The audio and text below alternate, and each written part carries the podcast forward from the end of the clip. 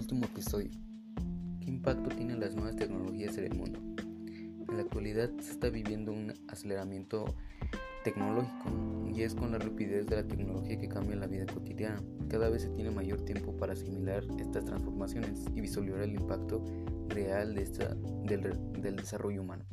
Muchas de estas tecnologías se están desarrollando hoy en día y pueden incidir en el desarrollo de distintas comunidades, desde el enfoque específico, por ejemplo, en Sri Lanka se implementó el proyecto A-School que brindó acceso a la educación en las zonas más remotas de la población con ayuda de un sistema digital interactivo en aprendizaje.